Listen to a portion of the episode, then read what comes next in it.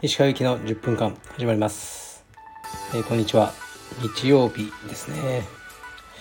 ちょっとだけさっき道場を見てきて、まあ、たくさんの方がおられましたね。今日は、まあ、仕事もそんなにないので、えー、っとこれから妻の実家の方に車を走らせて、えー、っと家族でまあちょっとした 何て言うんですかね遊びに行こうかなと思ってますね。ではレターを読みます、えー、石川先生昨日子供への虐待についての話題がありましたが少し相談させてください。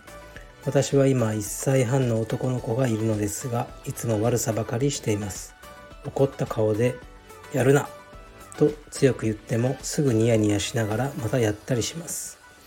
悪さといっても水筒の水を床にぶちまけたりテレビのリモコンを投げたりテーブルの上に乗ったりといった類のものなのですがたまにビンタしたくなる衝動に駆られます。言葉がわかるようになればこういった行動は減るのかもしれませんが石川さんはこういった経験ありますでしょうか？長文失礼いたしました。はいありがとうございます。そうですね。あのーありますよ。もちろんもうビンタしたくなる時は。でも絶対にしないんですけどね。うん。まあ一つはもう僕は一応ね格闘家という職業である以上ねその子供とかあのね女性とかまあ子供女性じゃなくても男性でも人に手を挙げるっていうのはもう絶対にやっちゃいけないことなんですよね。でかくいう僕もですね一回だけうちの娘がちっちゃい時に、えー、っとエレベーターの中で暴れててで暴れるなって言ったんですけど、まあ、危ないからそれでもなんか暴れまくった時に僕の携帯に当たって彼女の手か何かがでその携帯がエレベーターの外にこう吹っ飛んでってなんか傷だらけになったんですよね。で暴れるなっつったろって言って僕頭、まあ、平手で頭を、まあ、帽子かぶってる頭をねこうバシッて叩いたことあるんですよ。それがもう最初で最後なんですよね。でその時に娘は泣かずにずっとこう下を向いてたんですよね。でその帽子が叩いた衝撃でずり下がってねこの顔が隠れるような感じでなってたんですね。でそれ見てああもう悪かったなと思ってごめんごめんって謝ってなんか抱きしめた覚えがあるんですよね。自分が情けなくて。なんでかというとそれ彼女が暴れたことには起こったんですけどたまたま僕の手に当たって携帯が吹っ飛んで携帯が傷だらけになったから多分起こったんですよね。それってやっぱ行動と結果関係ないじゃないですか。あの携帯がね弾き飛ばされてなかったらそんな叩い叩いたりしなかったと思うんですよね。でその携帯が飛んだことはね彼女わざとじゃないから。だからその行動に対して怒ってるんじゃなくて結局その起きた結果に対して自分の苛立ちをね新しい形態が傷ついたというあのことに対して自分は苛立ちをぶつけただけだっていうふうに、まあ、判断してあ情けないな本当自分はと思いましたね。それからうん子供叩いたり一回もしてないですかね。で叩いた方がね楽だとは思いますよ。うちの息子とかもすごい悪いんでやるなって言ったことをやっぱやるしで言葉では結構強めにねあの多分うちの道場の生徒さんだったらもっとビビると思うんです。僕が「おい!」とか言ったら。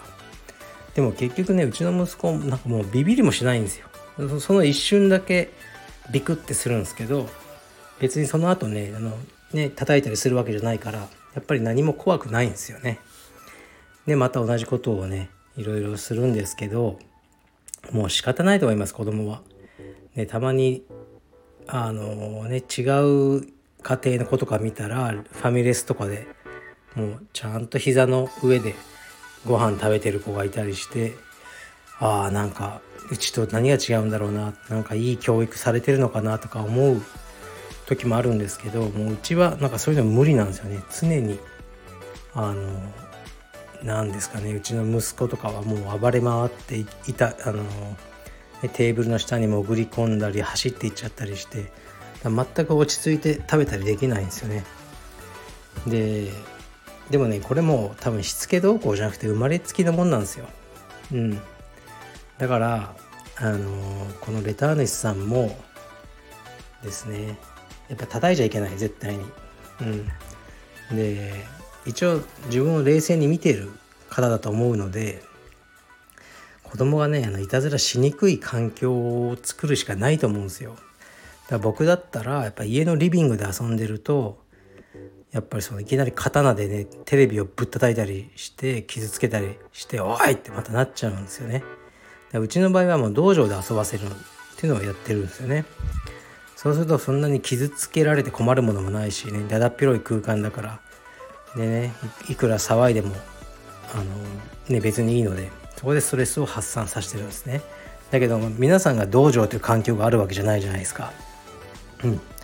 分かるんですけどだから何かこう自分がストレスにならないあのところで遊ばせたりする方がいいと思いますし自分のそのキレポイントをあの把握しておくことでしょうね。僕はやっぱ他人に迷惑をかけるのが許せないんですよね。だからファミレスとかどっかその他の人がいる状況で息子とかが言うこと聞かないで騒いだりするともうめちゃくちゃイライラするんですよ。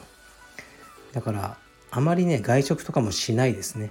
家だったらね多少騒いでもまあねお皿割っちゃってもね自分のうちうちのお皿だったらいいじゃないですか。だから自分のそのイライラ子供というか自分がどういう時にこうねぶん殴りたくなるのかを判断してその可能性を潰していきましょう、はい、僕はあの教育のね専門家でも何でもないんでわからないですけどこれぐらいしか言えないですね。はい次いきます。えー、っとなんか次はライトのやつで。えー、っと石川先生いつも楽しみに拝聴しています。特に石川先生の好きな映画のお話を楽しみにしているのですがいわゆるメジャーなロッキーとかターミネーターシリーズとかのアクション映画は嫌いなんでしょうか？はいありがとうございます。いやロッキーもターミネーターも大好きですよ。はい。別にその僕はフランス映画しか見ませんとかねそういうタイプじゃないですね。でもあのいわゆるヒーローものあんま見ないですよね。アベンジャーズとかはなんか面白いと思えない。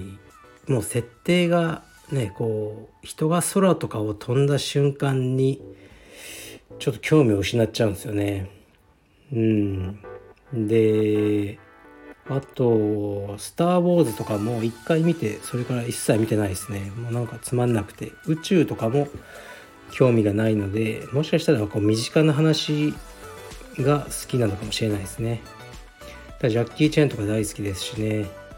ロッキーは特に大好きです。スタローンが好きなんであのかなり見てますけどやっぱりクリードとかはあまり面白いと思えなかったですね。なんかやっぱ現代チックすぎて。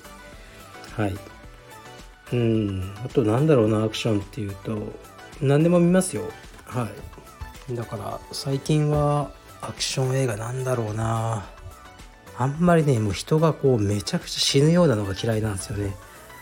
例えばキルビルとかあのナチュラルボーンキラーズとかあっち系のこうもう人がなんかね虫けらみたいに死んでいくのはあんまり好きじゃないですね。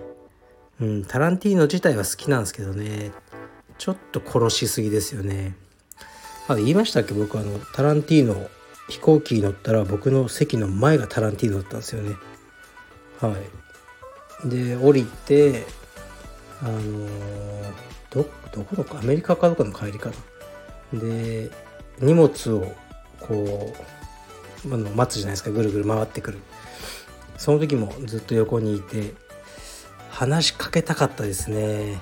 うんなんか話しかけたらちょっと話してくれそうな感じもあったんですけどまああの特に、特に言うこともないので黙ってましたけどね。でもあタランティーノだってすごい嬉しかったですね。うん。そうですね。だからあんまりそうやっぱり宇宙戦争とかよりもこじんまりした話も割と好きですね、まあ、代表例で言うとウディ・アレンとかその殺人とかねカーチェイスとかなく23人のおじさんとお姉さんの中でこう話が回っていって完結するみたいなあのそっち系の映画の方が好きかもしれないです。はい。そうウディ・アレンもね相当いいですよ。まあでも僕が好きだったのはうん誘惑のアフロディーテミラ・ソロビノでしたかね。ヒロインがそこぐらいまでですかね。それ以降はもうちょっとおじいちゃんになりすぎてなんかあまり面白くない気がしますね。はい。それでは今日も10分になりました。すぐね10分経っちゃいますね。最初のあの子供の虐待の話とかね。うん。僕はねこう思ったんですね。虐待ね一番あの予防するにはもうね収入を増やすことだと思いますよ。いろんなことってお金で解決できると思うんですよね。だからまあ僕はしないですけど本当にもう行き詰まっちゃったらねなんかシッターさん一日雇って遊びに行くとかね。で鬱憤を晴らすとかね、まあ、お金がなかったらできないですけどお金でね解決できることもたくさんねあのー、あると思うのでね。例えばねあの僕,、うん、僕はあんまりこうディズニーランドとか好きじゃないんですよね。でうちの妻は行きたい。とか僕はあんま好きじゃないとかね。だから妻と別の家族妻のねあの友人の分ね全部出すからね。あの2人で行ってこいとかね。あのそうですね。そういうことをしてね自分のストレスを避ける。ためには収入が必要だと。で頑張って稼ぐ。そういうメンタルで生きてます。はい。では失礼します。